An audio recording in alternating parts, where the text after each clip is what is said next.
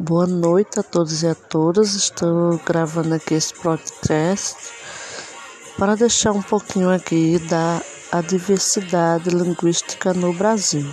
Pois bem, a diversidade linguística, neste caso, está relacionada com a existência e a convivência de línguas diferentes.